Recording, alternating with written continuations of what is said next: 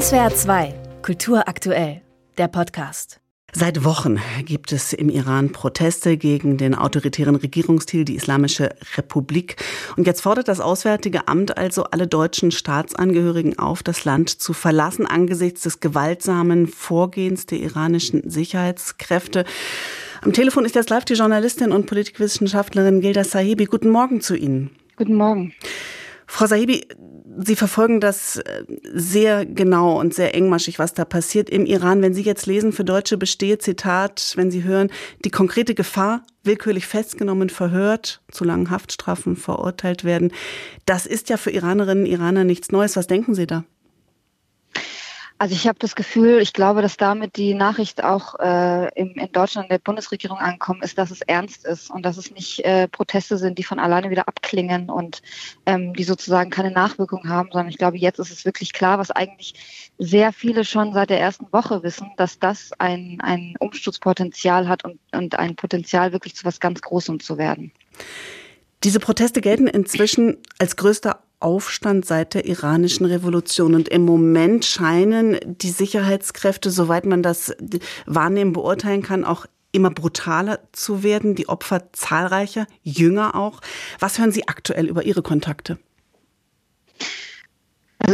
Kontakte eigentlich erstens immer wieder, dass es, äh, dass überall Angst herrscht und dass die Menschen trotzdem rausgehen. Also ich habe gestern Abend mit einer Freundin gesprochen, die selber im Versteck ist schon seit Tagen, weil sie gesehen wurde bei Protesten. Und sie ist gestern zum Beispiel trotzdem wieder rausgegangen. Sie meinte, wenn wir nicht rausgehen, dann wird es erstens noch schlimmer und zweitens, wie sollen wir dann siegen? So hat sie mir das äh, gesagt. Und das äh, nehme ich bei allen Leuten wahr. Das ist, ähm, es ist eine unglaubliche Brutalität auf den Straßen. Das sehen wir ja auch auf Videos, die das festhalten und auch in den Gefängnissen. Und wir haben jetzt auch äh, die Revolutionsgerichte wurden jetzt aktiviert und da werden Menschen jetzt auch verurteilt.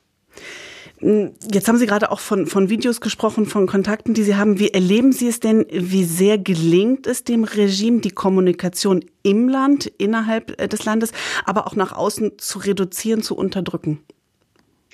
Das funktioniert im, im sozusagen im Ergebnis überhaupt nicht. Also ähm, es ist tatsächlich so, dass es tagsüber sehr schwierig ist zu kommunizieren, weil da das Internet entweder ganz abgestellt wurde. Gestern war es zum Beispiel so, weil eben die Proteste in Teheran und Karaj so groß waren oder zu drosseln. Äh, die Sache ist natürlich, dass es dass das Regime auch das Internet braucht. Das braucht es selber für die eigene Kommunikation, aber auch die Wirtschaft im Iran braucht es. Das heißt, sie können das jetzt nicht machen, dass sie 24 Stunden am Stück das Internet abschalten. Und das heißt natürlich, dass die Menschen dann die Lücken nutzen, um Videos nach draußen zu bringen, um Zeugnisse, um Berichte rauszubringen. Und das machen sie auch. Sie haben gerade die Revolutionsgerichte angesprochen, Frau Sahibi. Mehr als 250 Menschen sollen bereits erschossen worden sein im, im Rahmen äh, während dieser Proteste von Sicherheitskräften. Das ganze Land ist ja erfasst. Wenn Sie das äh, zusammennehmen, was befürchten Sie denn? Wie dramatisch wird es noch? Also tatsächlich glaube ich, dass die Opferzahl auch höher ist. Wir wissen zum Beispiel, also nur als kleines Beispiel, aber als das äh, Gefängnis in Wien gebrannt hat, da kennen wir die Opferzahlen immer noch nicht. Da wurden vom Regime natürlich keine wahren Zahlen rausgegeben. Und wir wissen nicht, wo die Gefangenen sind, wie viel verschwunden sind, wie viel getötet wurden. Und das ist nur ein Beispiel. Und diese Revolutionsgerichte machen gerade wirklich große Sorge, weil wir wissen, dass die Menschen keine Verfahren haben. Sie haben keinen Zugang zu Anwältinnen. Sie, die eigenen Familien dürfen auch gar nicht zu den Prozessen kommen. Die werden innerhalb von wenigen Tagen zum Tode verurteilt. Das heißt, so wie die Protestierenden mir das auch berichten, ist es wirklich die Angst jetzt, dass erst recht die Menschen hingerichtet und umgebracht werden.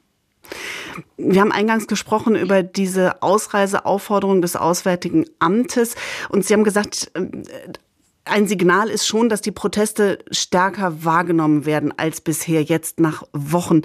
Ähm, was hören Sie denn von Iranerinnen und Iranern?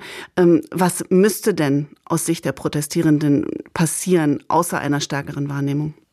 Also was äh, ich gestern äh, mit dieser Freundin auch besprochen habe, äh, die das Rechtssystem re recht gut kennt, äh, sie meinte, dass sogar innerhalb dieses Justizsystems, dass dort sogar äh, Menschen sagen, dass die einzige Möglichkeit, diese Todesurteile, jetzt die Hinrichtungen zu stoppen, ist, dass der Westen sich, andere Regierungen sich einfach äußern. Weil das, was äh, dort los ist, das sind Menschenrechtsverbrechen. Da wird ganz krass internationales Recht gebrochen, auch, auch nationales Recht übrigens. Also eigentlich haben gibt es dort ja theoretisch Verfahren. Auch das wird gebrochen. Und ähm, es herrscht leider ziemlich große Stille bisher aus, aus Deutschland, aus der EU. äh, angesichts dessen, was dort passiert. Und das höre ich immer wieder.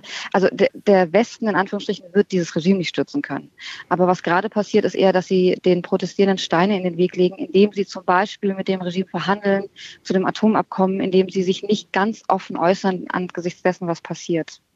Glauben Sie tatsächlich, dass das ähm, der Hauptgrund ist für das, was Sie als Schweigen bezeichnen oder was als Schweigen wahrgenommen wird, ähm, immer noch die Idee des noch zu rettenden Atomabkommens? Ist das der, der größte Mühlstein sozusagen? Mm, das ist eine sehr gute Frage, weil ich glaube, viele fragen sich, dass, wie das eigentlich sein kann, dass gerade die Bundesregierung so still ist und auch in der, innerhalb der EU vor allem.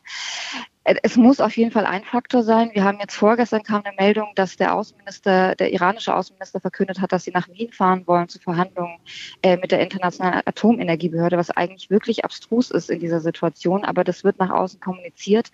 Das scheint also noch zu laufen. Und ähm, man fragt sich aber schon, ob ob wirklich diese Verhandlungen, die sowieso nicht scheinen, dass sie zu einem erfolgreichen Ende führen können, dass die es wert sind, sozusagen jetzt gerade still zu sein. Frau Sahibi, ganz herzlichen Dank für Ihre Zeit heute Morgen, Ihre Einschätzungen. Dankeschön. SWR 2 Kultur aktuell. Überall, wo es Podcasts gibt.